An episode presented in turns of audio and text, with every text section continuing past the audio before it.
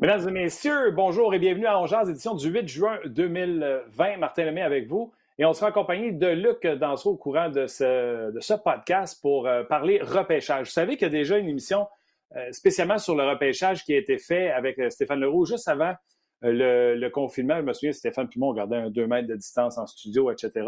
Quelqu'un nous a écrit il n'y a pas longtemps et nous a dit que c'était encore très d'actualité. Donc, je n'ai pas si vous voulez le réécouter, mais toujours bon un show avec Stéphane. Fait qu'on s'est dit qu'on va le réinviter pour se jaser d'anecdotes. Tu sais, des anecdotes à la style euh, euh, Draft Day avec le film avec Kevin Costner. On va voir dans la mémoire à Steph s'il n'y a pas des histoires comme ça. Avant de commencer, juste prendre le temps de saluer euh, Luc Dansereau, euh, également saluer Rock, euh, Carignan aux médias sociaux. Donc, si vous voulez interagir avec nous via Facebook, le Facebook d'RDS, le Facebook d'Onjaz, vous y allez euh, sans, sans, sans, gêne et Rock va nous envoyer vos messages sur le rds.ca. C'est moi qui est là en compagnie de Luc Dansereau, bien sûr. Guy, Guillaume est euh, à la mise en onde. Et bien sûr, euh, c'est sûr, les décès sont en baisse pour euh, le COVID-19.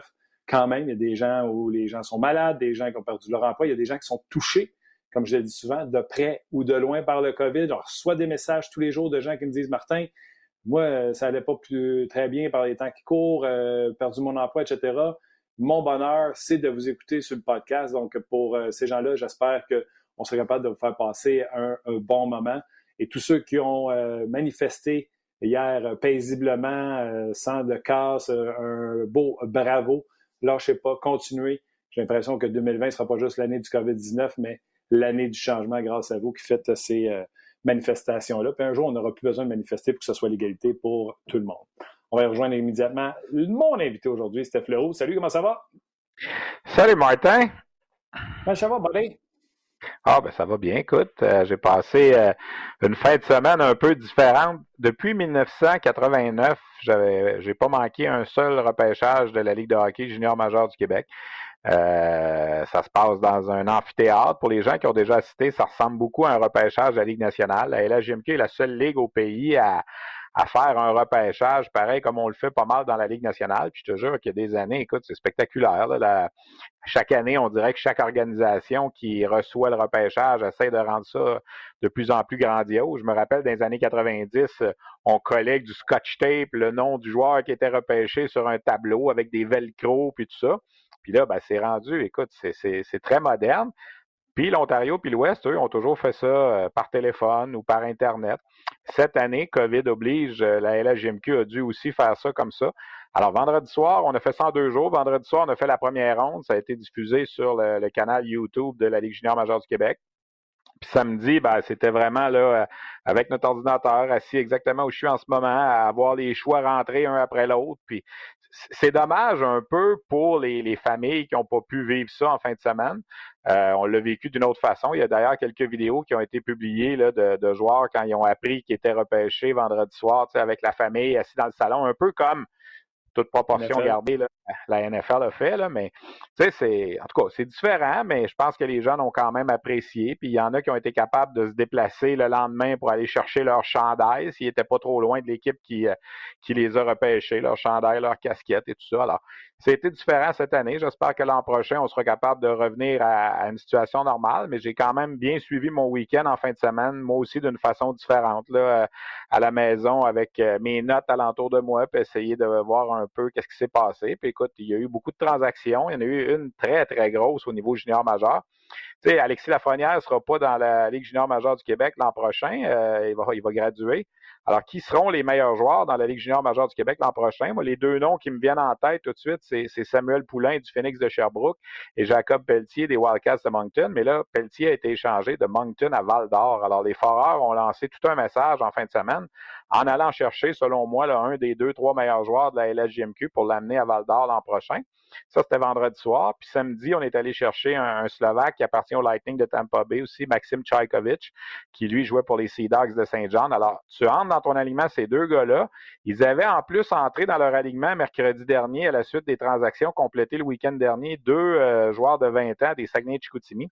Fait que tu rentres quatre joueurs importants un trio et un défenseur sans sortir un seul joueur de ton alignement de, cette année. Alors, je pense qu'en ce moment, là, il est tôt, là, mais si on avait des prédictions à faire pour la saison 2020-2021 de la LHGMQ, il va falloir probablement placer Val d'Or en haut de liste comme grosse, grosse équipe favorite pour euh, la prochaine saison. Il faut souligner, je pense aussi, Martin, là, quatre joueurs repêchés dans les huit premiers par les Olympiques de Gatineau en fin de semaine. Ils ont égalé le record de, Rimouski. Avant que ça commence, il y avait les choix 1, 2, 4 et 13. Finalement, ils ont échangé le 13 pour s'avancer à 8. Alors, ils ont repêché 1, 2, 4 et 8.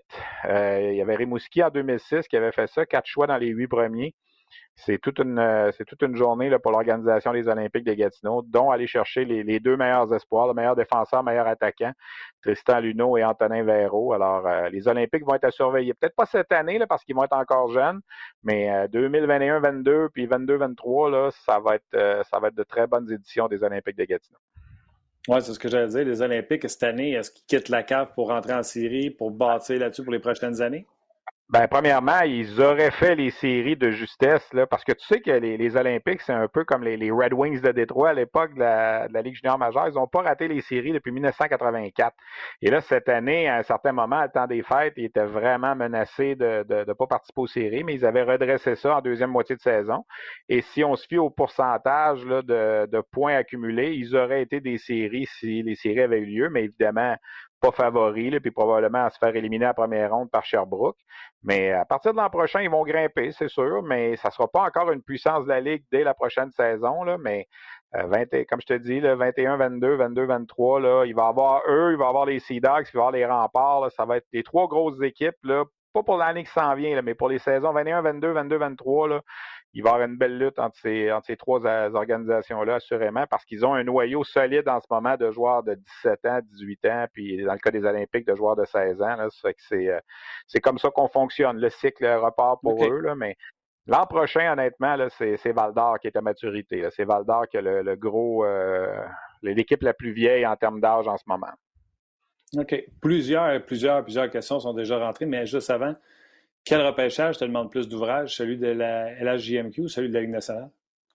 Ben, c'est complètement différent parce que dans la LHJMQ, tu sais, j'ai mes entrées partout, puis euh, c'est beaucoup plus facile d'aller euh, jaser avec un directeur général de la LHJMQ, euh, puis d'avoir de, de l'inside que d'aller jaser avec les gars d'Arizona, Nashville, où tu sais, es un journaliste parmi tant d'autres qui couvrent le repêchage. Je pense que dans la LHJMQ, c'est plus simple, c'est plus facile d'avoir des des insides, comme on dit. Puis le fait que ça fait euh, plus de 30 ans que je suis là aussi, ça, ça aide. Tu sais, je veux dire, il y a plein de joueurs, il y a plein de, de dirigeants d'équipe aujourd'hui qui sont là, que j'ai couvert comme joueur il y a 20 ans. Tu sais, on parle de Louis Robitaille à Gatineau. Je veux dire, je l'ai couvert quand il jouait pour le Rocket à Montréal euh, en 1999. Puis on peut faire le tour de chaque équipe. Là, puis dans chaque équipe, il y a des dépisteurs, des entraîneurs ou des directeurs généraux que j'ai couverts comme joueur. Alors, c'est beaucoup plus accessible aussi. Tu sais, c'est moins... Euh, surtout maintenant, tu sais, je veux dire, je, fais, je fais souvent cette allusion-là, là, si jamais on raconte des anecdotes tantôt, tu sais, je t'en ai déjà parlé, dans le temps, dans la Ligue nationale,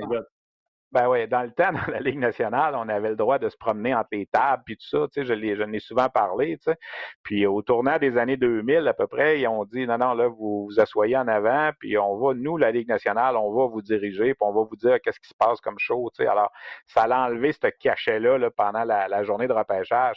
Mais dans le junior majeur, je veux dire, je suis assis à mon endroit où je travaille, puis là, oups, j'ai une question. Euh, je me lève, j'en vais sur le plancher, puis je peux aller poser une question à quelqu'un, puis revenir, puis il n'y a pas de problème. Mais tu sais, dans la Ligue nationale, ça ça fonctionne plus comme ça. Ça a déjà un peu fonctionné comme ça, mais là, c'est plus le cas. OK. On y va euh, rapidement avec les questions. Euh, puis regarde, je vais te nommer des noms de joueurs que je ne connais pas. Malheureusement, euh, je ne suis pas le junior.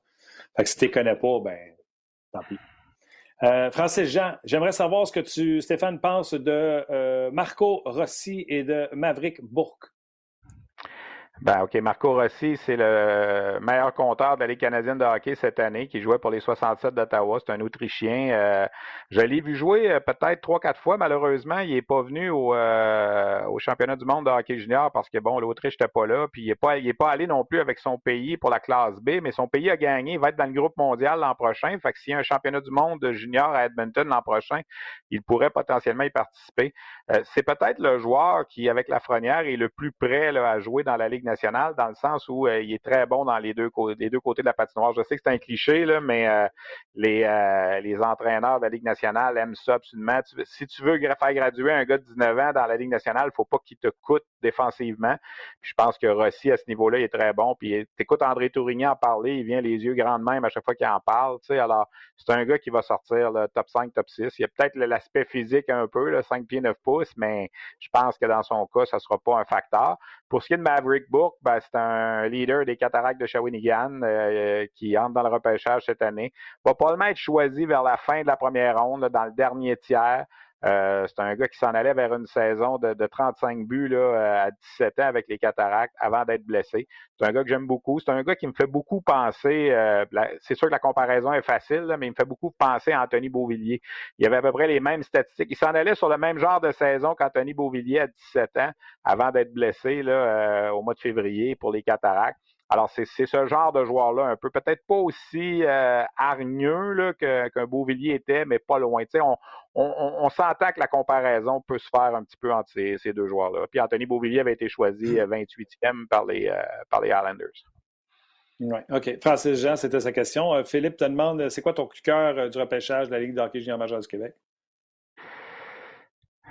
Ben, un, joueur ou une situation. Moi, écoute, de, de, voir des joueurs comme, tu sais, de voir Gatineau aller chercher quatre choix dans les huit premiers, c'est quelque chose d'assez exceptionnel. D'aller chercher un, deux et quatre, je pense que ça, c'est euh, vraiment quelque chose qu'on. Écoute, ça faisait 14 ans que c'était pas arrivé. Puis repêcher trois fois dans le top 5, c'est jamais arrivé en 50 ans. C'est la première fois que ça arrivait.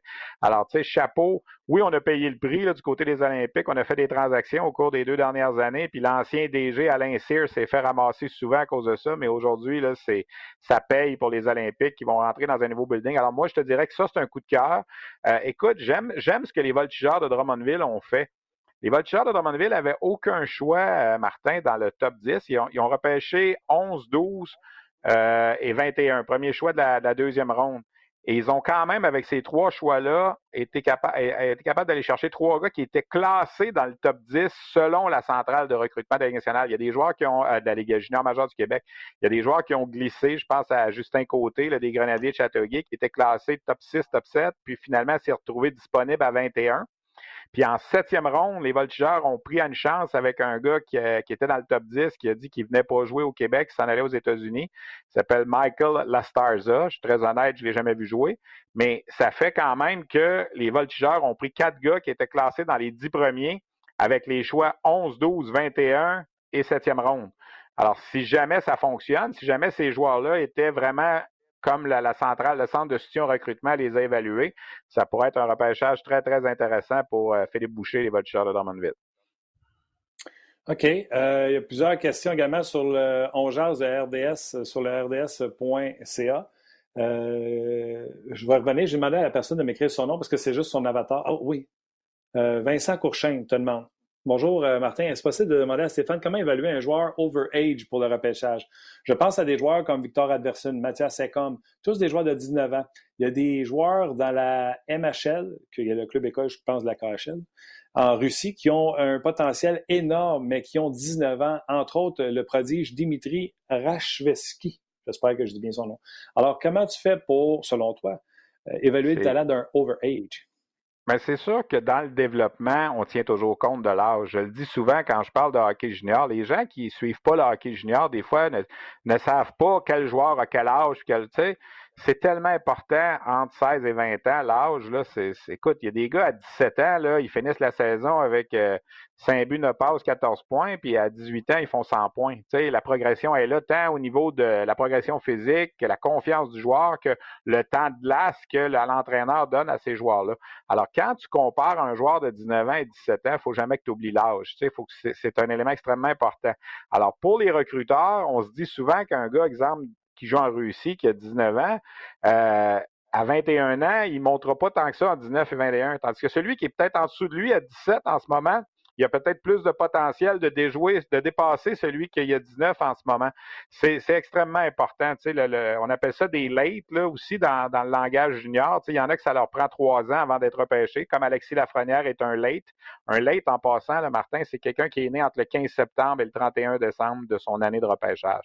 Alors, dans le cas de Lafrenière, il est né le 11 octobre. Alors, c'est pour ça qu'il a attendu une année de plus. C'est pour ça que Samuel Poulain, puis Jacob Pelletier, qui était dans le même repêchage que lui, junior, ont été repêchés l'an passé dans la nationale et que lui doit attendre un an de plus cette année. Euh, ça change la donne, ça aussi. Tu sais, euh, il, il, est un peu plus vieux que les autres au repêchage. Alors, quand tu es un recruteur, que ce soit au niveau junior ou au niveau de la Ligue nationale, il faut toujours que tu essayes de faire la Moses de projection. Tu sais, il va avoir l'air de quoi ce joueur-là à 22 ans? C'est ça la. L'important, c'est pas ce qu'il va te donner l'année prochaine, ce qu'il va te donner à 22, 23, puis les années qui va, va suivre après. Puis c'est pour ça que c'est un coup de dé. Alors, pour revenir à la question de, de, monsieur, c'est un gars de 19 ans, oui, il est bon, mais tu te dis, ouais, il est-tu déjà rendu au max qu'il va se rendre, il va monter encore. Tandis que celui de 17 ans, il est moins bon que lui de 19 ans. Mais moi, je pense qu'à 22 ans, il va être meilleur que celui qui a 19 ans en ce moment. Puis je peux te donner une foule d'exemples.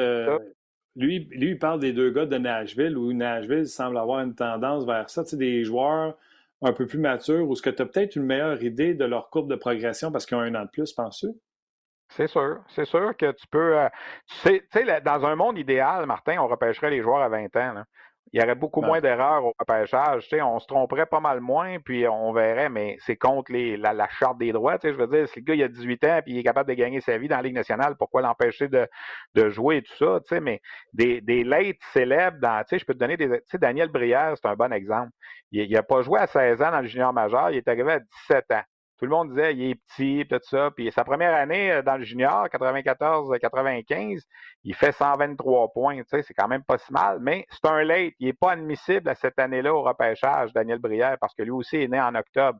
Alors peut-être que s'il avait été admissible cette année-là, il serait pas, il n'aurait pas sorti en première ronde parce que peut-être les gens se seraient dit ouais, tu sais, euh, il est petit, tout ça. Et lui, il a eu la chance de jouer une deuxième année comme euh, avant d'aller au repêchage. Et là, il a fait 167 points. Et là, les gens se sont dit, ben, même s'il est petit, là, il est vraiment bon, puis il progresse, puis il n'a pas fini de progresser. Alors, on l'a choisi en première ronde. Alors, il y a des joueurs que d'être un late, ça t'aide. Tu sais, ça, ça l'a aidé. Puis il y a d'autres joueurs, c'est le contraire le fait d'être un late les a fait reculer. S'ils avaient été repêchés après leur année de 17 ans, peut-être qu'ils auraient sorti plus vite. C'est du cas par cas, là, mais un, on pourrait faire une émission juste là-dessus. Des, des lates célèbres. Mario Lemieux, c'est un late. Daniel Brière, c'est un late. Alexander Ovechkin, c'est un late.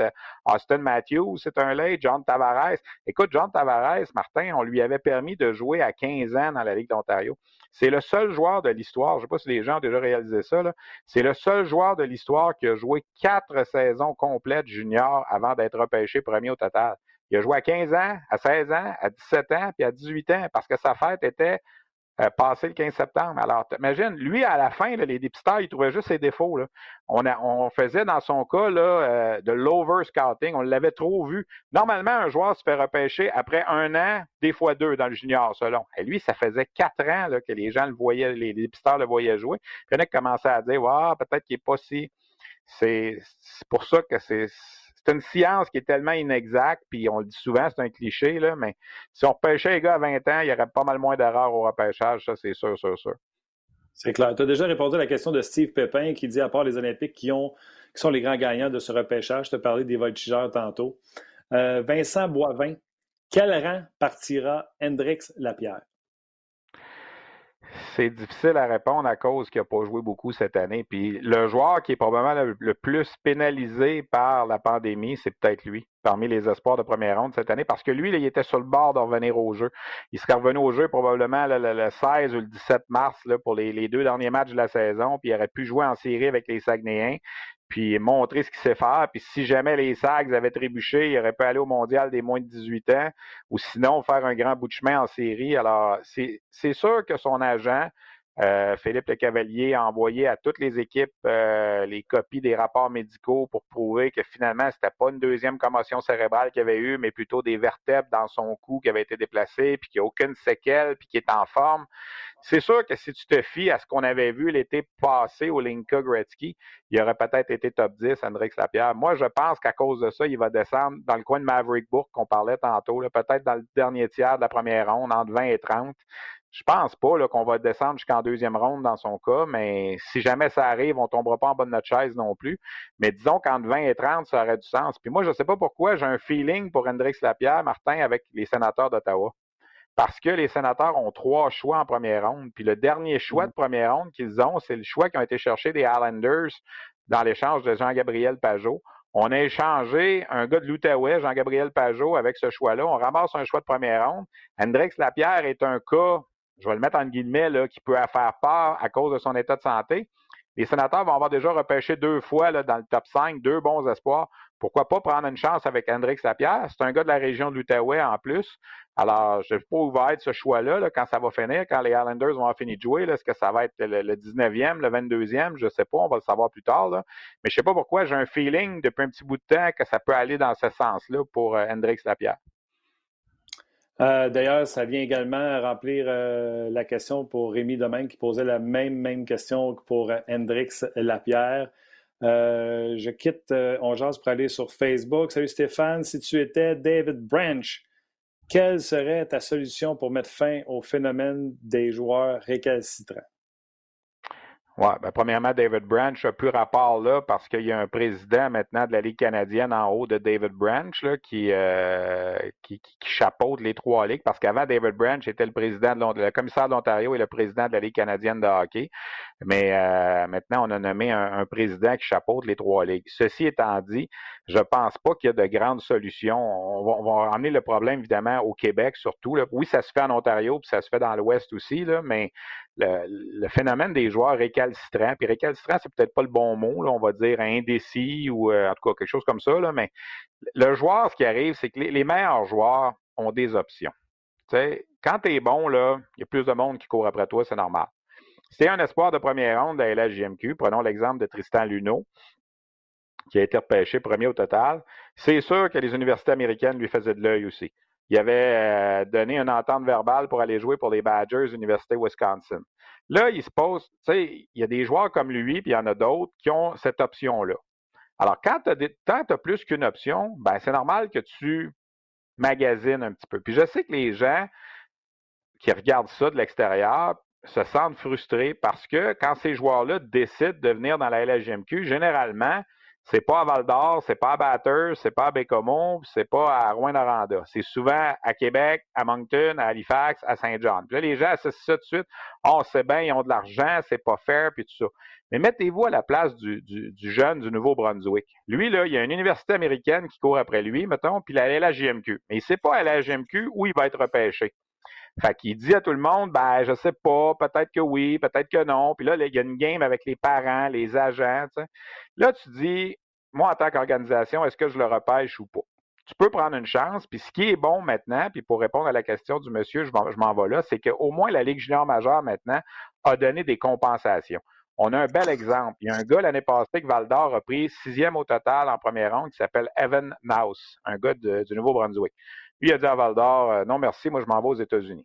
Fait que là, Val d'Or, euh, tu une certaine date, tu dis, ben, ben, OK, si je veux avoir ma compensation, je le libère, je le rends disponible à nouveau au repêchage et je reprends mon choix. Alors, c'est ce que Val d'Or a fait. Et là, les remparts de Québec ont repêché ce même jeune-là, cinquième au total cette année. Et là, évidemment, le jeu de la séduction est parti aussi. Puis là, ça se peut que ce jeune-là y aille à Québec. Je te dirais même qu'il y a des très bonnes chances d'y aller. Là, les gens disent, ben, pas juste. Val d'Or, il dit non, Québec, il dit oui. Mais qu'est-ce que vous voulez qu'on fasse?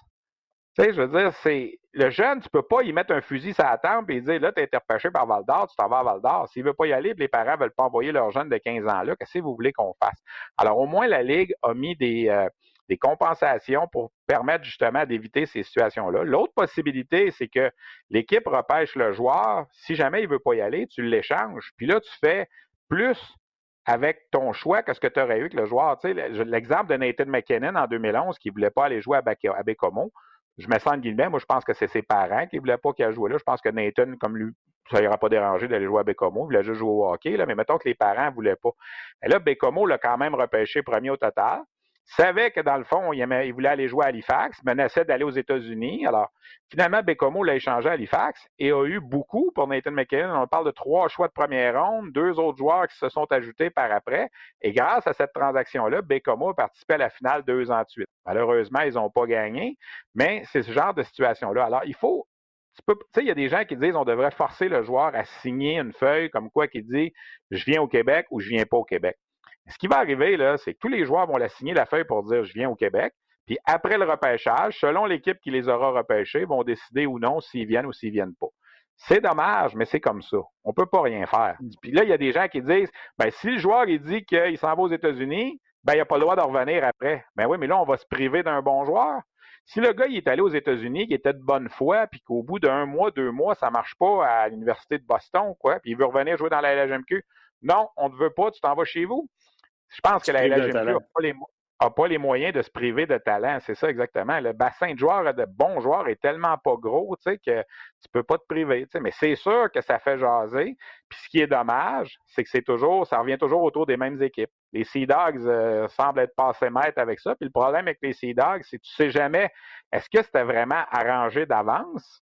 ou est-ce que c'est tout simplement un, concours de circonstances? est-ce que les Sea Dogs ont dit à deux joueurs, dites à tout le monde que vous allez aux États-Unis. Nous autres, on va vous repêcher en deuxième en troisième ronde. Puis une fois qu'on va vous en repêcher, vous direz à tout le monde Ah, j'ai changé d'idée finalement, puis je reviens au CIDAX. C'est difficile de prouver ça. Peut-être que c'est déjà arrivé. Puis il y a des gens sur les réseaux sociaux qui euh, crient au scandale parce qu'ils autres ils disent qu'ils ont des preuves de ça, mais la, vérité, c'est qu'on ne le sait pas. Complot. Je vais donner un dernier exemple avant d'enchaîner, parce que je trouve ça intéressant. L'année passée, Québec, en septième ronde, a repêché un jeune qui s'appelle James Malatesta, qui était classé en première ronde. Un peu comme Drummondville l'a fait en fin de semaine avec l'autre dont je te parlais tantôt. James Malatesta avait dit à tout le monde, je m'en vais aux États-Unis. Puis je pense sincèrement qu'il était de bonne foi. Mais rendu en septième ronde, les remparts ont dit, ben écoute, tant qu'à repêcher un joueur qu'on ne sait même pas s'il va jouer, pourquoi qu'on ne prend pas une chance avec lui, puis on va l'appeler, puis on va voir. Puis moi, Patrick m'a raconté l'histoire en début de saison l'an passé. Puis ça, ben, qu'est-ce que vous voulez qu'on fasse? C'est Patrick Roy. Patrick Roy, appelle chez la famille Malatesta. Bonjour, Patrick Roy des Remparts de Québec. Euh, ben, je voulais vous dire qu'on a repêché votre fils en fin de semaine, puis qu'on aimerait ça vous rencontrer. Et là, le monsieur Malatesta, c'est un amateur de hockey, lui. Il est content que Patrick Roy l'appelle. Là. Là, il s'est mis à jaser de hockey pendant une demi-heure de temps avec lui, puis il trouvait ça le fun, puis tout ça. Finalement, la famille a décidé d'aller visiter le centre Vidéotron, puis rencontrer Patrick. Et là, ils ont dit, hey, tabarnouche, ce serait le fun de jouer ici, puis tout ça. Puis ils ont décidé de se rapporter. Et là, évidemment, le complot part. Ah, Patrick était au courant, tout ça. Moi, Patrick, il m'a dit, c'est toujours bien pas de ma faute si quand j'appelle un papa d'un joueur, il me dit, hey, j'ai envie de parler de hockey avec toi parce que c'était mon idole quand tu jouais pour Canadien. Alors que si, alors que si Pascal Daou, DG des Foreurs de Val d'Or, appelle la famille de Evan Naus qui ont repêché l'an passé, et dit bonjour, je suis Pascal Daou des Foreurs de Val d'Or, le monsieur va dire who? Tu sais, qui? Fait puis Valdor, where is Valdor? Tu sais, le gars, il, vient de quelque part au Nouveau-Brunswick, il sait peut-être même pas c'est où Valdor. Alors que Québec, la ville, Patrick Roy, le centre Vidéotron, c'est beaucoup plus attrayant. Qu'est-ce que vous voulez qu'on fasse? On va s'empêcher le joueur de finalement? Non, tu as, dit que tu allais aux États-Unis. Là, le jeune dit Ouais, j'ai dit que j'allais aux États-Unis, que je pensais aller aux États-Unis. Puis fort probablement, là, on ne le saura jamais, mais fort probablement que si c'est le titan d'Acadie Batters qui avait repêché Malatesta en septième ronde, il serait aux États-Unis en ce moment. C'est ça. Qu'est-ce que vous voulez qu'on fasse? dans la vie, il n'y en a pas de justice. Il y en a des plus riches, puis il y en a des plus pauvres. C'est vrai au hockey, puis c'est vrai dans la sphère de la société. Le principe du repêchage, c'est d'essayer d'équilibrer les affaires, mais malheureusement, ça ne fonctionne pas tout le temps. Pas de sa faute s'il s'appelle Patrick Roy puis que l'autre fait Hey, j'ai tellement trippé sur toi quand tu as gagné comme ça. Exact, exact. Es-tu pour lui dire Non, non, j'ai pas le droit de te parler, je vais faire ma ligne?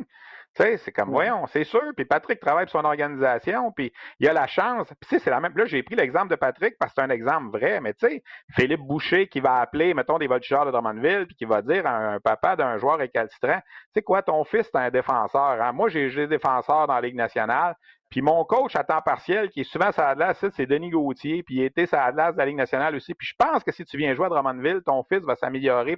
Ça se peut que le père dise Ah ouais, j'avais pas pensé à ça, tu sais, puis c'est possible. Une question pour toi. Bobby Smith, ça a-tu encore de l'impact quand il appelle? Ça en a sûrement plus que d'autres qui sont complètement inconnus, là, Martin. On va être honnête. C'est quand même Bobby Smith. Tu sais, je veux dire, il, a, gagné la Coupe Stanley avec les Canadiens, puis c'était un grand joueur, tu sais, mais c'est sûr que c'est probablement moins populaire auprès des jeunes que Patrick. Mais tu sais, puis l'autre chose aussi là-dedans qui est bien, bien importante, là, sur les médias sociaux, puis même avec les joueurs quand ils se présentent dans les arénas après, puis se font huer, puis tout ça, c'est pas tout le temps le joueur le problème. Tu sais, souvent, c'est les parents. Les parents, tu sais, je l'ai dit, dit tantôt, là, est-ce que Nathan McKinnon. C'est pas un problème, les parents. Les parents veulent pour leur enfant. Ouais, mais non, mais c'est ça que je veux dire. Mais ce que je veux dire, c'est est-ce que c'est vraiment Nathan McKinnon qui a dit Moi, Bécomo, je veux rien savoir? Moi, je pense pas. Moi, je pense que c'est les parents, les agents. C'est aller plus haut que ça. Parce que le jeune, comme tel, il veut jouer au hockey. Je je pense pas que. Mais évidemment, quand Nathan McKinnon vient jouer à Bécomo, après, c'est qui qui reçoit les, les sus à puis les euh, Baby Lindros, puis tout ça? Ben, c'est lui. C'est lui qui doit porter ça. Puis le contraire est aussi vrai. il y a quelques années, Nicolas Roy, qui joue pour Vegas maintenant, il avait été le premier choix au total, puis il avait été repêché par le Cap-Breton. Qu'est-ce qui était arrivé? Il n'était pas allé au Cap-Breton, puis ses parents disaient Moi, on veut que notre fils finisse son secondaire dans la structure d'école du Québec. Il va aller dans n'importe quelle des 12 équipes au Québec, mais on ne veut pas aller dans les maritimes. Est-ce que tu peux aller contre ça? Le père de Nicolas Roy, tu veux des anecdotes, là? Tu veux des anecdotes? Je vais t'en raconter une. Le père de Nicolas Roy, j'y avais parlé la veille du repêchage en 2013. C'est l'anniversaire de ça aujourd'hui. Ça fait sept ans aujourd'hui. Puis il m'avait dit, Monsieur Leroux, si au mois de novembre l'an prochain, là, mon fils m'appelle, puis il s'ennuie, puis tu sais, que je sens qu'il file pas, puis tout ça, puis j'ai envie d'aller y remonter le moral, il faut que je prenne trois avions pour aller le voir.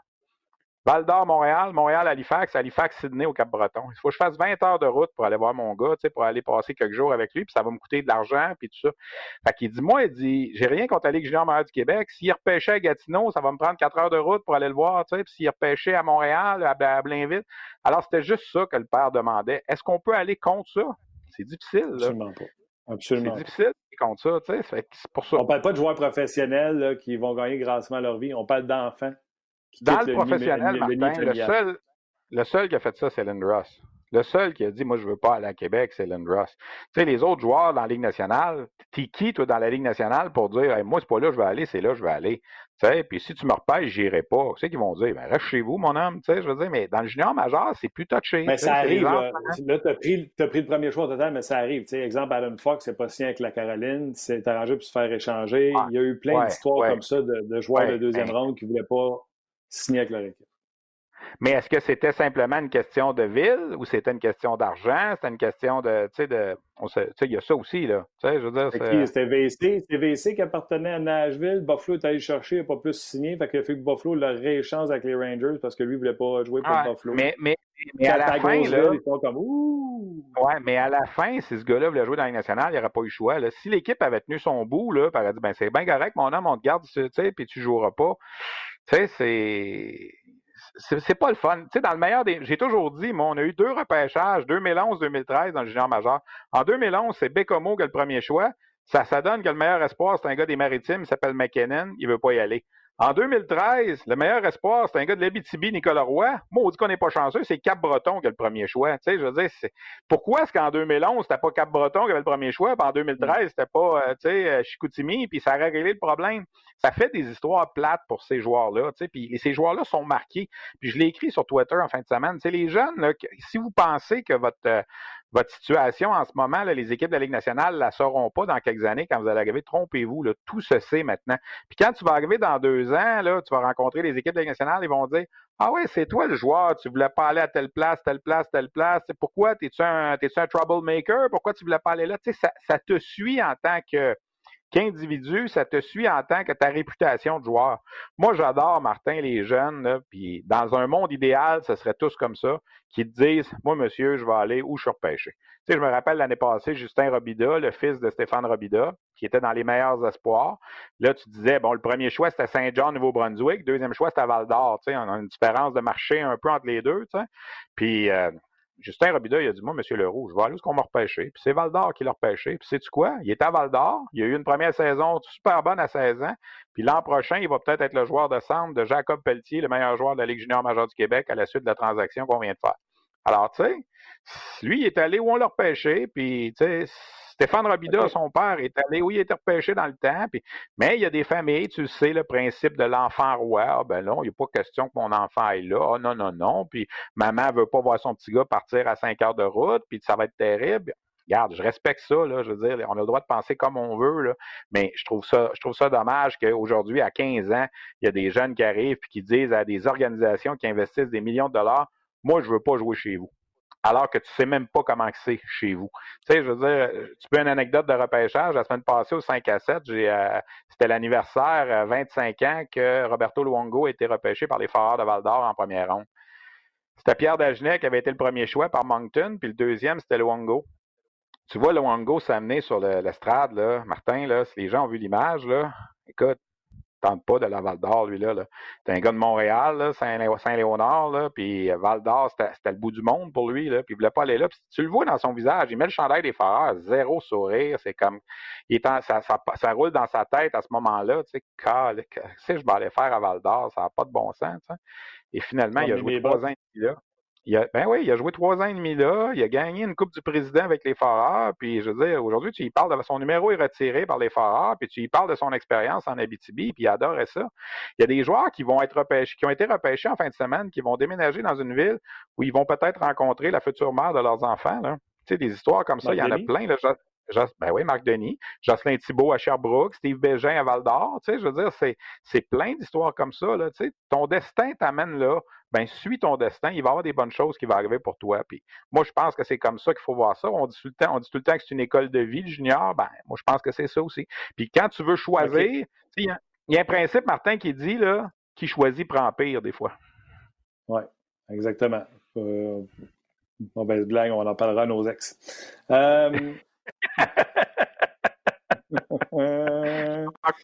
OK, je veux, passer, je veux passer plein de questions, euh, Steph. Ouais. Euh, Pat, tu veux des anecdotes Je veux des anecdotes, puis il était 36. Fait on, on embarque la grosse guerre, puis on y va. Pat, il dit Salut Stéphane, si Alexis avait été repêché dans le draft l'an dernier, il serait sorti où selon toi par rapport à Hughes et Kako? Moi, je pense qu'il aurait sorti deuxième. Après Hughes. Après Hughes. Je pense pas qu'il aurait dépassé euh, Hughes. Mais encore là, c'est. Est-ce que, est-ce que dans 22 ans, je vais dire la même chose, je ne sais pas, mais le hype qu'il y avait, le hype, on dire l'expression anglaise sur Hughes l'an passé, je pense aurait fait en sorte qu'il aurait sorti avant Lafrenière, mais Lafrenière aurait sorti avant Caco, je pense. OK. Carl Rodrigue, la concession la plus en péril, autant sur la glace, qualité de joueur, que par la santé financière qui sera encore plus difficile avec le COVID-19 ben, tu es obligé d'y aller avec les endroits où il y a moins de monde, c'est sûr. Là, Batters, Bécomont, euh, je te parle de Val d'Or. Sur la glace, ils ont une super équipe, mais financièrement, euh, c'est la, la 60e équipe en termes d'assistance dans la Ligue canadienne de hockey. Euh, j'ai hâte de voir l'an prochain quelles vont être les assistances quand ça va reprendre, quand on va pouvoir aussi aller au match, parce qu'en 2014, les Foreurs avaient une superbe équipe. Ils avaient Anthony Manta dans leur équipe. Ils ont gagné la Coupe. Puis ça a pris du temps à tabarnouche avant qu'il y ait du monde. On était rendu en janvier puis en février, puis on avait de la misère avec 2000 ah spectateurs. Alors, tu sais, c'est ça des fois qui est. Il y a plus de monde qui va à Rouen qu'à Val d'Or? Oui, un petit peu plus de monde qui va à Rouen qu'à Val d'Or en termes de moyenne d'assistance. Puis honnêtement, dans les dernières années, Rouen a été meilleur aussi. Là. Je veux dire, Rouen a gagné la Coupe en 2016, a gagné la Coupe en 2019. Ils ont fait des rénovations dans leur aréna aussi qui leur a permis d'avoir un petit peu plus de capacité. Là. Mais, mais c'est ces marchés-là qui sont, sont plus en danger, c'est sûr. Bécomo a de la difficulté. Batters, c'est pas les, foules, c'est terrible à Batters certains soirs. Alors, ça ne va pas empêcher de gagner la Coupe Memorial quand même. Je veux dire, ils ont travaillé fort, puis ils ont gagné la Coupe Memorial en 2018, mais des soirs l'an passé, je regardais des images, je suis pas sûr qu'il y avait 400-500 personnes dans les estrades à Batters, alors tu peux pas survivre à long terme comme ça tout le temps. T'sais. Puis là, il va y avoir les répercussions de la COVID, il va y avoir les répercussions de la poursuite aussi des, euh, des, anciens joueurs là, qui vont coûter euh, des millions à chaque équipe. Alors, euh, c'est pas facile. C'est clair que c'est pas facile. OK, Jean-Luc Pigeon, on revient sur ce qu'on parlait tantôt. Il dit est-ce que le délai d'appartenance des joueurs juniors canadiens envers leur équipe les ont repêchés, les désavantages par rapport aux joueurs NCAA européens. C'est sûr, c'est sûr, parce que tu as quatre ans. Tu as quatre ans pour prendre une décision. Alors que le joueur de la Ligue canadienne, tu as deux ans. on a vu la semaine passée, le Canadien a laissé tomber trois joueurs de la Ligue canadienne.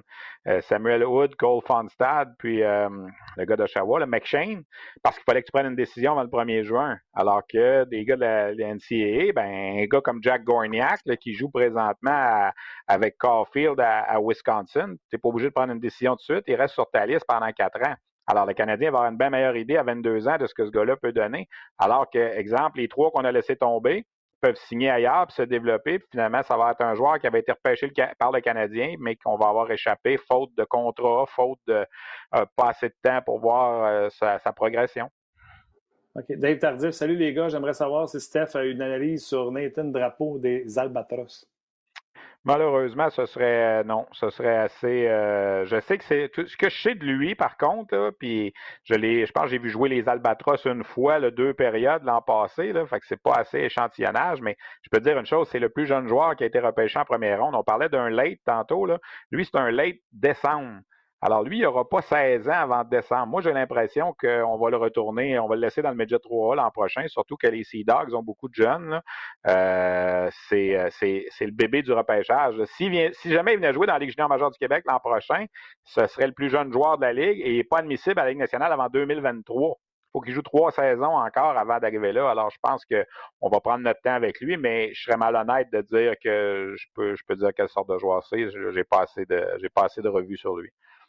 Pas de stress. Alexis Laflamme te demande est-ce que les euh, Phoenix de Sherbrooke auraient remporté la Coupe du Président selon toi?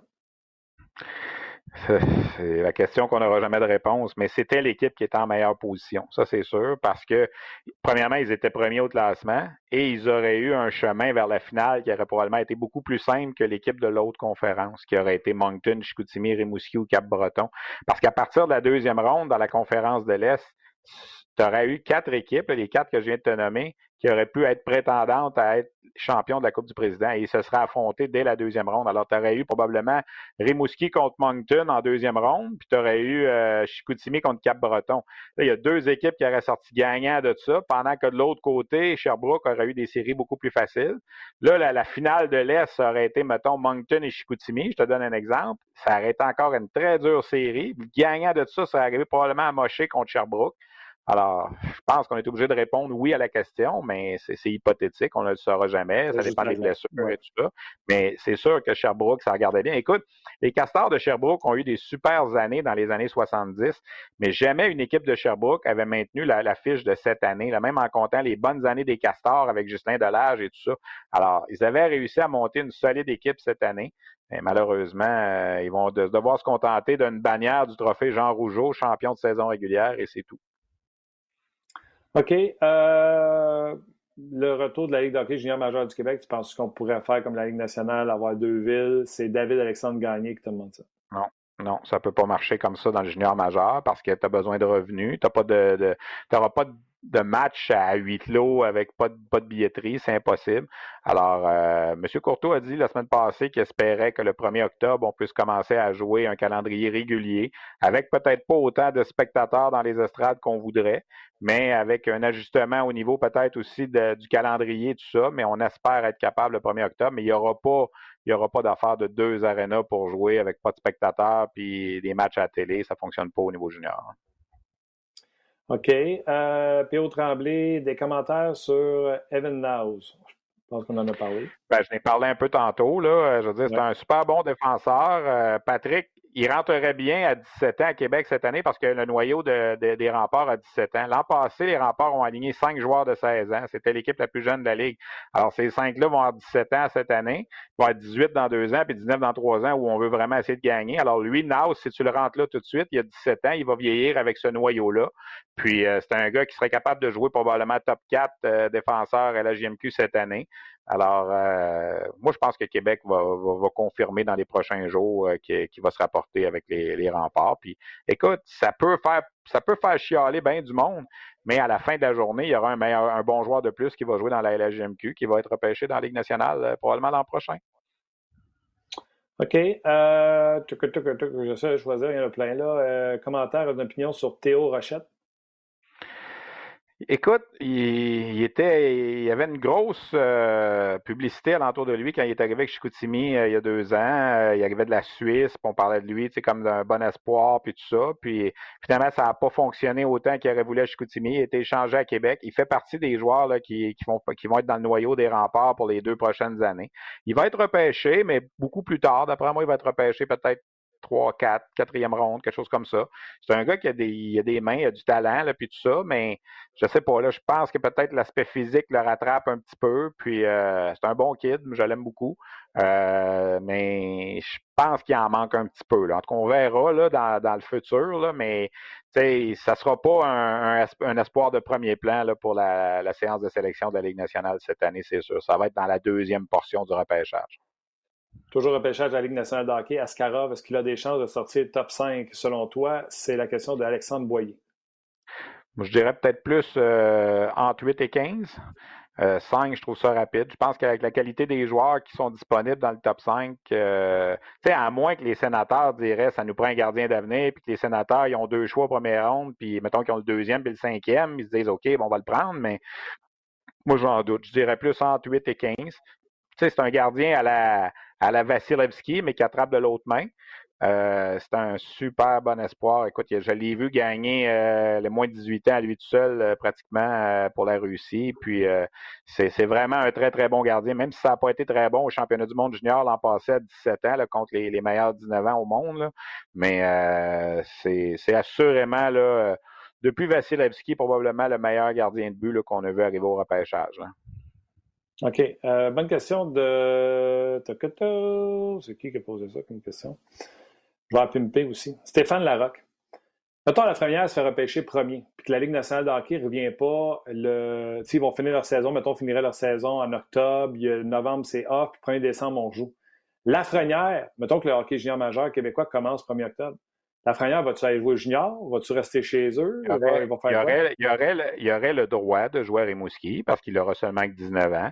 Euh, le hockey junior va sûrement euh, accommoder comme on veut les équipes de la Ligue nationale. Moi, j'ai plus l'impression que c'est l'équipe de la Ligue nationale qui va l'avoir repêché, qui va dicter un peu où il devrait aller. Puis l'autre question qu'on va que je peux relancer à monsieur là-dessus, c'est que probablement qu'au début d'octobre l'an prochain aussi, euh, les équipes de la Ligue américaine vont avoir repris leur saison. Tu sais, la Ligue américaine va commencer, je pense, en octobre. Il n'y a rien qui va empêcher la Ligue américaine de commencer en octobre parce qu'eux, ils n'auront pas fait de série en, en juillet ou septembre comme la Ligue nationale. Alors, est-ce qu'on va donner la permission, exemple, à un bonhomme comme ça qui va avoir été repêché cette année, de peut-être aller jouer, je te donne un exemple, euh, les sénateurs d'Ottawa repêchent Alexis Lafrenière, on va l'envoyer jouer à Belleville avec les sénateurs de Belleville pendant, mettons, un mois avant que le camp d'entraînement de la saison 2021 commence. Mais potentiellement, la réponse est oui, il aurait le droit de jouer à Rimouski mais je ne pense pas, surtout après trois ans. Moi, je pense que la Ligue canadienne l'an prochain va faire beaucoup d'accommodations pour satisfaire la Ligue nationale dans une situation exceptionnelle. Puis Gilles Courteau l'a dit dans son point de presse la semaine passée. Tu sais, tu fais quoi? Tu commences la saison le 1er octobre. Puis là, le 15 novembre, on va dire, c'est le début des camps d'entraînement pour euh, la saison 2021 qui commence en décembre. Alors là, des bonhommes comme Jacob Pelletier, Samuel Poulain, qui vont commencé leur saison dans le junior, vont laisser leur équipe pour aller participer au camp d'entraînement, essayer de se tailler une place dans la Ligue nationale à 19 ans tout à coup qu'il y en a un qui commence la saison comme c'est déjà arrivé avec des d'autres jeunes. Peut-être que, tu sais, je suis en train de te parler de Val d'Or depuis tantôt, là, peut-être que Jacob Pelletier, là, il va jouer un mois avec les Foreurs, un mois et demi, puis après ça, il va s'en aller à son camp, puis il reviendra jamais, là. Si les Flames de Calgary décident de le garder à 19 ans, tu sais, alors... Ou il va revenir, puis il va repartir pour le championnat mondial junior. Exact, puis il va revenir en janvier. Tu sais. Alors, dans les transactions qui ont été faites en fin de semaine, notamment pour Pelletier, il y a des clauses par rapport à ça. Tu sais, s'il ne revient pas, s'il joue dans la Ligue nationale à 19 ans, les choix de repêchage que les Foreurs ont donnés aux Wildcats vont venir. Là. Mais euh, tu sais, c'est une situation qui est tellement particulière qu'on n'a pas de réponse. Puis on l'a posé cette question-là à Gilles Courteau la semaine passée. Même moi, j'ai posé est-ce que Alexis Lafrenière peut jouer à Rimouski? Puis il m'a dit ton opinion versus la mienne est aussi bonne. On ne le sait pas. Il va falloir attendre la suite des choses. Quand est-ce qu'il va avoir lieu, ce fameux repêchage-là de, de, 2020? On ne le sait pas là, non plus. Là, est-ce que le repêchage va être fait en octobre? Est-ce qu'on va attendre en novembre pour le faire? on ne le sait pas. On n'a aucune idée. Imagine, il y a le temps de novembre, ils ne peuvent pas dire à la Lafrenière qu'est-ce qu'il peut faire, qu'est-ce qu'il ne peut pas faire. Il est pas Exact, exact, exact. OK. Euh, James a fait plusieurs fois qu'il demande, euh, après moi c'est important pour lui, fait que je vais te la poser la question. Shane Wright, qui est un autre jeune joueur, je pense, qui avait été autorisé à jouer à 15 ans. Tu penses quoi avec lui? Tu penses quoi de lui? Wow! Je suis allé le voir jouer à Kingston au mois de février. on a fait un reportage avec lui, puis il a gagné la recrue de l'année dans la Ligue canadienne de hockey à 15 ans, ce que McDavid n'avait pas fait. McDavid n'a pas gagné à 15 ans la recrue, même si on lui avait permis de jouer. Il a été, euh, écoute, il a marqué quoi, 39 buts cette année à 15 ans. Et à la période des fêtes, euh, l'entraîneur Curtis Foster à Kingston, qui incidemment ne, sera plus là l'an prochain, mais on lui a mis un A sur son chandail à 15 ans. Il joue avec des gars de 20 ans. C'est un kid hyper sérieux. Moi, j'ai parlé avec, j'avais absolument pas l'impression de parler avec un jeune de 15 ans. J'avais l'impression qu'il avait déjà 19-20 ans. Maturité incroyable, un excellent joueur de hockey, évidemment. Euh, c'est le premier espoir pour 2022. Euh, là, il va jouer sa deuxième saison cette année à 16 ans. Et je vous le dis, là, il va être pas loin d'équipe Canada Junior cette année s'il n'est pas là. Euh, Crosby le fait à 16 ans, McDavid le fait à 16 ans. Je pense que lui, il va être pas loin. Bon, un autre, un autre, un autre prodige du hockey. OK, anecdote. Il est, à, Kingston, à part ça. Il est à deux heures et quart de route de Montréal. Si les gens veulent aller le voir jouer, c'est pas si loin que ça. Là. Pour vrai? Ben, Colin, on se fait tout ça. À un moment donné, on y va ensemble. On ira. L'an prochain, quand ça recommence, on ira. Moi, je suis, allé aller-retour dans la même journée. Quand je suis allé faire mon reportage, c'est, écoute, 2h, 2h30, 2h30, comme aller à Québec. À partir de Montréal. J'en bats. J'en bats. OK. On va voir ça. OK. Anecdote de, repêchage, mettons. Euh, peut-être un peu plus ligne nationale. De, tu sais, tout à l'heure, je le disais en présentation, je disais quelque chose à la draft day, là, quelque chose que. Euh, tu sais, moi, je raconte ah, souvent que Simon Després était supposé de sortir plus haut, puis il est sorti plus loin à cause de ses entrevues, mais tu sais, c'est pas croustillant, croustillant. Ben écoute, là, tu sais, toutes sortes d'affaires. Il y en a que j'ai déjà raconté. Il y a des fois, je veux pas donner de nom non plus. Tu sais, je t'ai déjà dit que il y a un dirigeant d'une équipe de la Ligue nationale qui m'a déjà dit euh, à la suite de l'entrevue avec le joueur, euh, on repêche pas ce gars-là, il a une main trop molle. Quand il nous a donné la main, euh, c'était pas une vraie main, une vraie poignée de main franche. Alors il y avait une main molle. On l'a pas repêché. Fait qu'il y a une autre équipe qui l'a repêché. Puis ce jeune-là, il a joué euh, pas loin de 1000 matchs dans la Ligue nationale. Puis il était capitaine d'une équipe de la Ligue nationale. Alors, c'est pour te dire comment des fois euh, tu euh, l'impression que tu as sur une, affaire un peu insignifiante, on va se le dire. Là, euh, ça, c'est le genre d'anecdote de, de, de, rencontre, d'entrevue. Moi, j'aime en raconter. Au 5 à 7, depuis quelques semaines, on le fait le mercredi. Alors, je m'excuse pour les gens qui ont peut-être entendu certaines que j'ai racontées, d'autres non. Mais euh, Christian Dubé a failli être repêché par le Canadien. Je l'ai raconté récemment. En 1995, au repêchage, on avait encore le droit de se promener entre les tables. Christian Dubé était un joueur des, Faucons de Sherbrooke qui, deux ans plus tard, est devenu euh, le meilleur joueur de hockey junior au Canada. Puis il a gagné la Coupe Memorial avec les Olympiques de Hull en 97. Puis deux médailles d'or avec euh, Équipe Canada junior. Là, en 95, il vient de finir son année de 17 ans. C'est son année de repêchage. Et là, le Canadien, en deuxième ronde, je suis pas loin de la table, écrit le nom de Christian Dubé sur la petite feuille qu'on avait à l'époque, une petite feuille trois copies. Là. Euh, Christian Dubé, Faucon Sherbrooke. Et là, on vient pour déchirer la feuille et la donner au petit gars qui s'en va porter ça en avant. Au même moment, je suis à côté de la table, le téléphone sonne. Alors, Serge Chavard répond au téléphone et tout de suite, il prend sa main puis il met la main sur André Boudria à côté, il dit Attends une minute. Hein. Fait que, puis là, finalement, on a déchiré la feuille. Et le Canadien a cédé ce deuxième choix-là aux Jets de Winnipeg pour faire l'acquisition de Stéphane Quintal. Alors, si le téléphone sonne 30 secondes plus tard, ben, le choix est parti, il est trop tard. On a Christian Dubé repêché par le Canadien. Alors, finalement, le choix n'a pas eu lieu. C'est les Jets qui ont repêché. Ils ont repêché Jason Dogg, le défenseur, qui à l'époque jouait pour Saint-Jean, qui a fini à Grand Bay par après, puis qui a lui aussi gagné la Coupe Memorial. Mais euh, et Christian Dubé est sorti quoi, 4-5 sélections plus loin avec les Rangers de New York. Il n'a pas eu la carrière qu'on pensait dans la Ligue nationale. La question qu'on se pose tout le temps, c'est s'il avait été repêché par le Canadien, est-ce que ça aurait été différent? Mais tu sais, lui, là, j'ai vraiment vu le nom sur la feuille. Là, il n'y avait aucun doute là-dessus. Là. Il était, il s'en venait à Montréal. Euh, je te dis, c'est une question de seconde. Quand on a fait cette transaction-là, c'était, euh, ça a été très, très proche. J'en ai une, c'est une anecdote comme ça. t'as, écoute, je ne sais pas quelle raconter. Là, euh, euh, le Canadien voulait repêcher, euh, l'année où le Canadien a repêché Terry Ryan, c'est la même année d'ailleurs que je, te parle, dans le fond, 95, en première ronde. le joueur qu'on vit, c'est Shane Doan. Tout le long, on pense qu'on va avoir Shane Doan qui vient de gagner la Coupe Memorial avec Cam Loops. Puis le choix avant. Le, pardon? Il dit Collins, ça n'aurait pas été la même chose? Oui, c'est ça. Le choix juste avant, les Jets de Winnipeg ont, sélectionné Shane Doan. Alors, on s'est ramassé avec Terry Ryan. Mais Terry Ryan avait quand même compté 50 buts à 17 ans dans la Ligue de l'Ouest.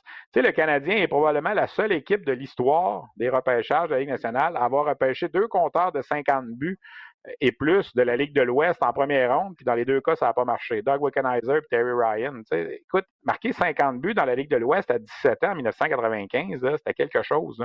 Terry Ryan, malheureusement, il y a eu des commotions cérébrales, ça n'a pas fonctionné. Puis puis peut-être aussi que, tu sais, euh, il y avait, d'autres choses qu'on n'a pas su à l'extérieur. Tu sais, il y, a des gens, des fois, qui m'envoient des, analyses. Moi, j'ai analysé le travail des recruteurs de toutes les équipes de la Ligue nationale, puis le Canadien est 27e, puis le Canadien est 26e.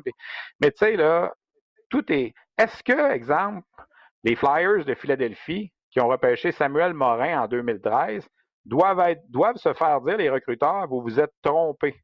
En, faisant cette sélection-là. Parce que tu regardes cette année-là, -là, c'est à peu près le seul qui n'a pas joué en première ronde. Est-ce que tu peux dire les recruteurs sont trompés? Ben non, le kid il a été blessé, il a eu deux, trois grosses blessures. Alors, quand tu vas faire ton analyse statistique de la, performance des Flyers, cette année-là, tu vas mettre zéro point pour les Flyers. Mais dans le fond, ils ne sont pas trompés. Le Canadien avait essayé de s'avancer cette année-là pour repêcher Samuel Morin. Finalement, ça n'a pas fonctionné. Alors, tu sais, c'est des, des, choses des fois qu'il faut que tu tiennes compte. C'est pas une question qui de C'est qui qui tire, euh, c'est qui qui tire les, les, les ficelles aussi, tu sais. Euh, C'est-tu Gainé qui a pêché euh, Price ou c'était même?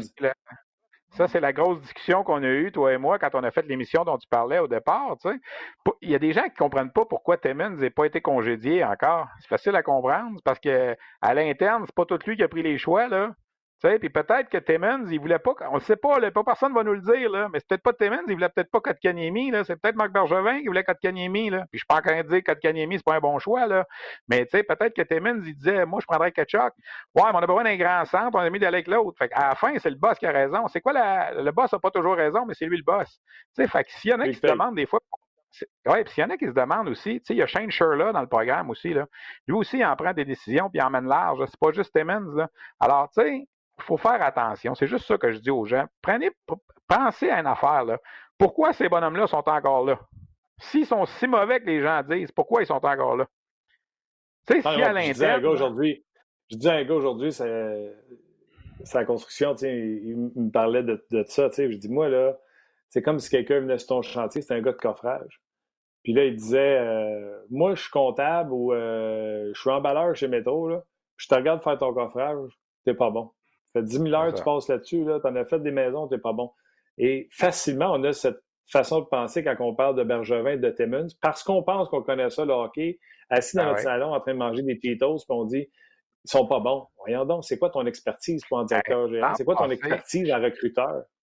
Martin, chaque année, puis c'est encore vrai l'an passé aussi, chaque année, quand on fait la sélection d'équipe Canada Junior, on retranche les derniers joueurs, puis on s'en va si je pouvais tout enregistrer, ce que je peux lire, ces médias sociaux sur mon compte Twitter.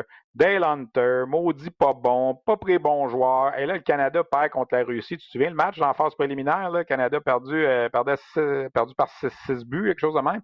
Hey, quelle gang de pas bon, puis tout ça. Je le savais. OK, Canada, c'est pourri. Six jours après, il gagne la médaille d'or. Tu sais, c'est comme prenez votre gaz égal des fois, là, tu sais, puis mm-hmm. laissez donc un peu du lousse, tu sais, là, à, sais, quand ça fera, quand, quand, le Canada se présentera à un tournoi une année, puis qu'il perdra contre la Suisse, le Kazakhstan, l'Allemagne, puis qu'il finira dixième ou qu'il sera relégué, on, dira autre chose. Là. Mais tu sais, il y a deux ans, le Canada a fini sixième. La fameuse année là, où euh, Noah Dobson, son bâton a cassé en pendant prolongation, puis euh, Maxime Comtois a manqué son lancer punition. À cause de cette défaite-là, le Canada est sixième au total. Pas personne ne va me faire croire que c'est la sixième meilleure nation au hockey junior en 2019, le Canada.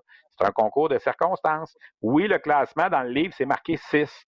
on était au camp l'an passé avec Dale Hunter, puis il y avait plein de journalistes qui étaient là autour, puis ils amorçaient toujours avec la mauvaise performance de l'an passé, avec la mauvaise performance de l'an passé. Ouais, là, vous avez une sixième place à faire oublier. Puis à un certain moment, Dale Hunter et les dirigeants de Hockey Canada, ils ont comme dit, un instant, là, on a perdu un match 2-1 en prolongation contre la Finlande sur un bâton cassé, un mauvais rebond, puis un lancer punition raté.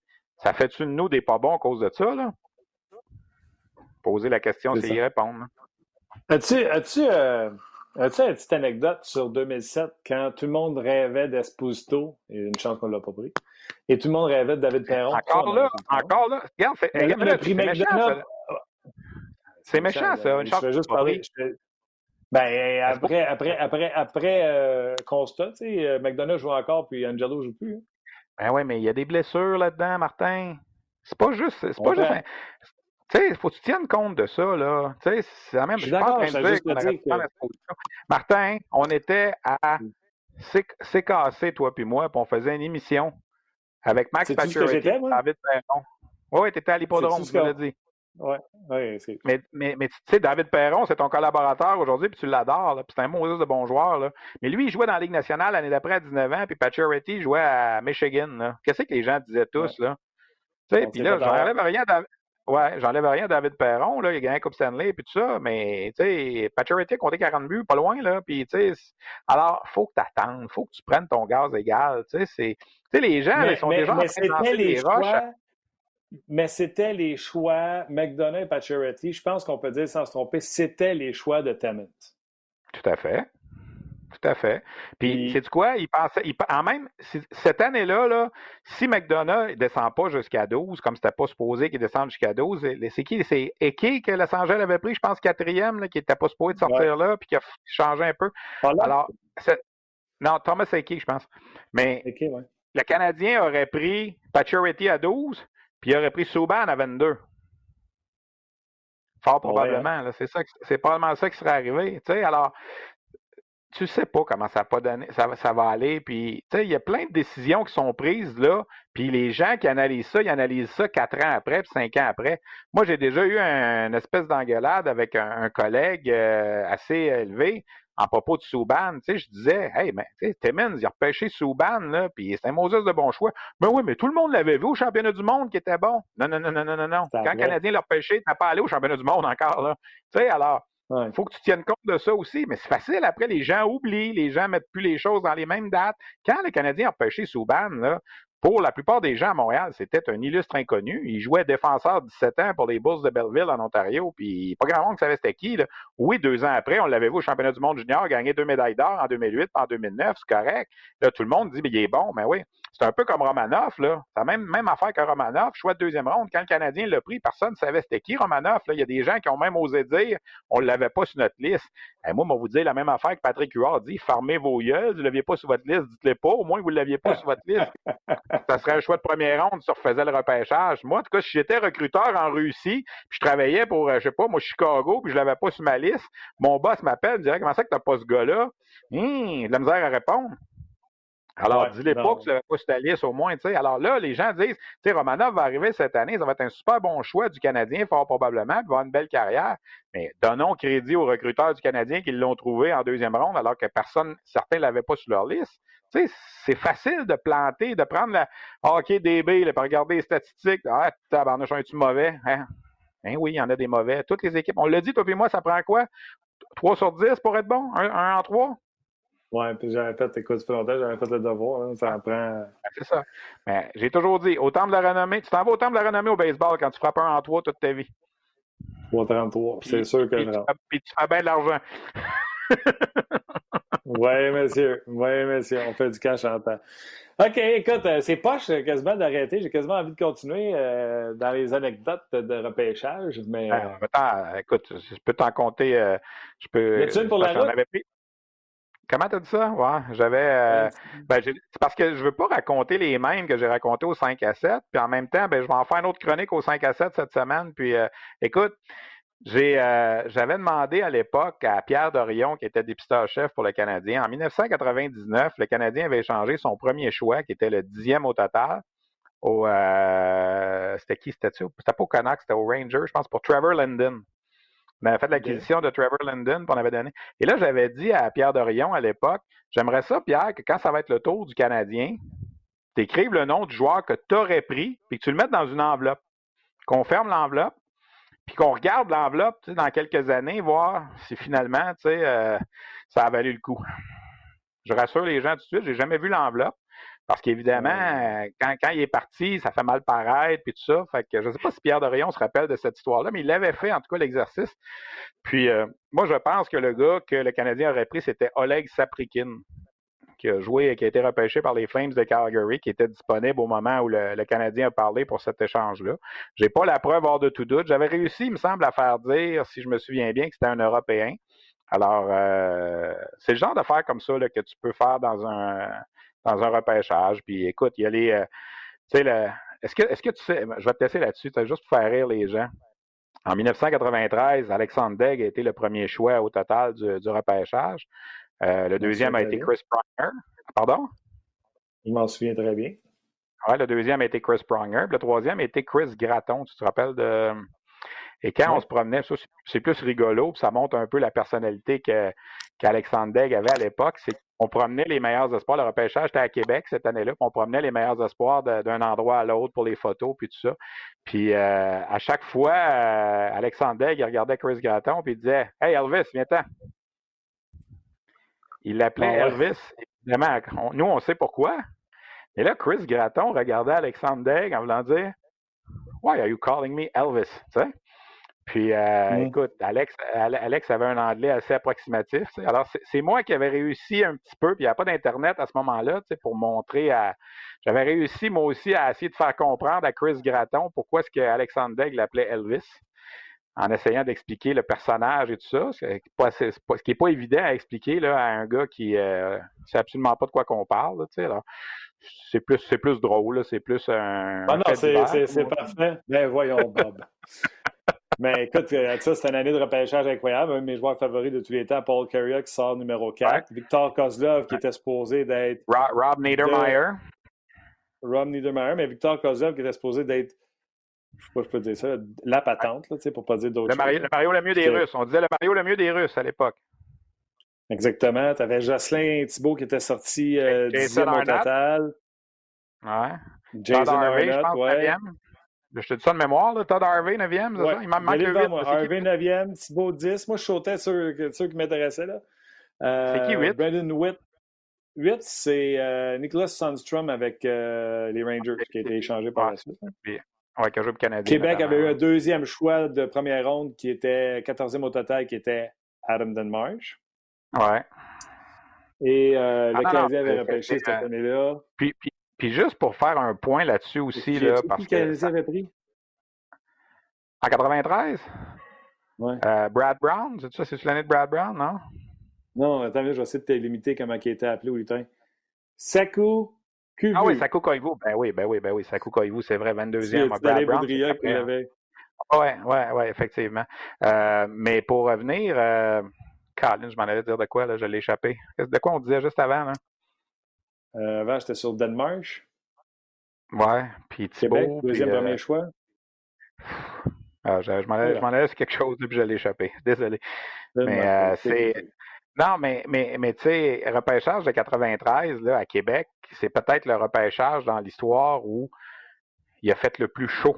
Si tu as des photos du repêchage de 93 d'en haut, là, tu regardes le parquet, tout le monde est en chemise blanche. Tu sais, tout le monde avait son veston, on est en train de mourir, il n'y a pas d'air climatisé dans le, dans le. Écoute, moi j'ai mon veston noir avec ma patch d'RDS jaune ici, puis écoute, je suis en train de mourir. Là, ça n'a aucun bon sens. C'est euh, assez. Euh, c'est mémorable ce repêchage-là pour moi. Là. Le, fait d'avoir. C'est peut-être le premier là, où j'étais vraiment impliqué dans la diffusion. J'avais assisté à 91 et 92 à Buffalo et à Montréal où j'avais un rôle un petit peu plus tranquille. Mais 93, j'étais assis à côté de Justin Thibault quand il est repêché. Puis tout le monde crie Thibault, Thibault, Thibault là, dans, dans, le Colisée. C'est assez, assez spectaculaire. C'est clair. Je regarde là, mais euh, c'est surtout les coupes de cheveux que je remarque des gars qui ont été draftés. En tout cas, mon Steph, c'était fun. Écoute. Sachez que, sachez que Chris Gratton s'est fait appeler Elvis une belle partie de la semaine. C'était, oh, je sais ce que je voulais dire. Alexandre Degg, les, les gens oublient, là, à chaque fois qu'on parle du repêchage, là, pour bien du monde, Alexandre Degg, c'est le plus grand flop de l'histoire. Il a joué quoi, 615 games dans la Ligue nationale, là, Alexandre Degg? Là? Tu sais? Ouais. avant de parler de flop, là, faites vos devoirs. il n'a peut-être pas été le joueur qu'on pensait qu'il serait, mais à sa première année, à 18 ans, avec un club d'expansion qui, a gagné 12 matchs dans l'année, il a 50 points à 18 ans, 20 buts, 31 passes, quelque chose comme ça. Alors, tu sais, oui, il n'a pas été le joueur qu'on s'attendait, je suis d'accord. Mais de dire que c'est le plus grand flop de l'histoire des repêchages, je pense qu'il faudrait se garder une petite gêne un petit peu. Paul Carrier est le premier marqueur de cette euh, année de repêchage-là suivi par une cinquantaine de points plus loin par Jason Arnott. Et au troisième rang de ce repêchage-là, le numéro 11 du 15e Montréal, ouais. Sakou Sakou, les, les, gens t'en veux une petite anecdote? Quand on avait annoncé le choix, évidemment, à Québec, les gens huaient parce qu'il y avait la rivalité canadienne-nordique. Puis quand André Boudria était revenu à la table, on le taquinait, puis on disait c'est le fun de se faire ruer. Puis il avait dit non, non, il dit, ils criaient tous bouh, bouh, bouh, comme André Boudria. Ah. c'est des bons, euh, c'est des bons anecdotes. Mais c'est drôle de refaire ces repêchages-là puis de juste regarder euh, dans quel ordre euh, qui sont, qui sont sortis. Mais, il y a une chose de sûr, il y a une chose de sûr, c'est que 15 ans après, c'est facile de ne pas se tromper. Ça, c'est clair. moi, je suis 15 25 ans. Ah ouais, ça c'est oh, oh. les, les Monday morning quarterback, c'est ça là? C'est facile à faire après. Là, on vient de faire 27 ans plus tard. Fait que ça nous rajoute pas.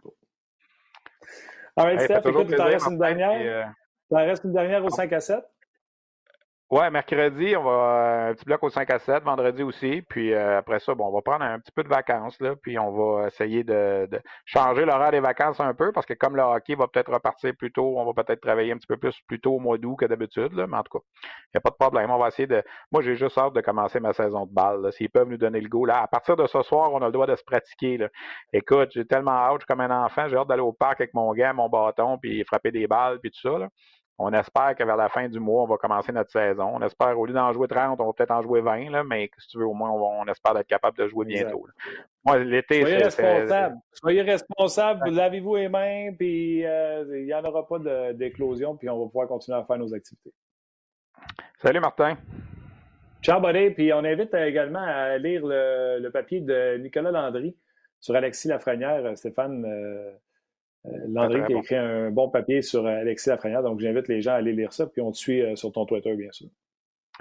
Merci. Salut tout le monde. Bye bye. Ciao, bye bye. Quel bonheur. Ça va comme un train sur une, une de train. Ça va de même avec Stéphane Leroux. C'est facile. Un gros merci à Steph Leroux. Merci à Rock Carignan également qui a été excellent. merci à Luc Danseau ainsi que Guillaume. Soyez prudents. Profitez de la belle, profitez de la belle température. ça arrive, ça arrive à nos portes. C'est le fun. Les gens sont de bonne humeur. Donc, euh, soyez prudents, puis on se demain, euh, demain mardi, une autre édition de On Bye bye.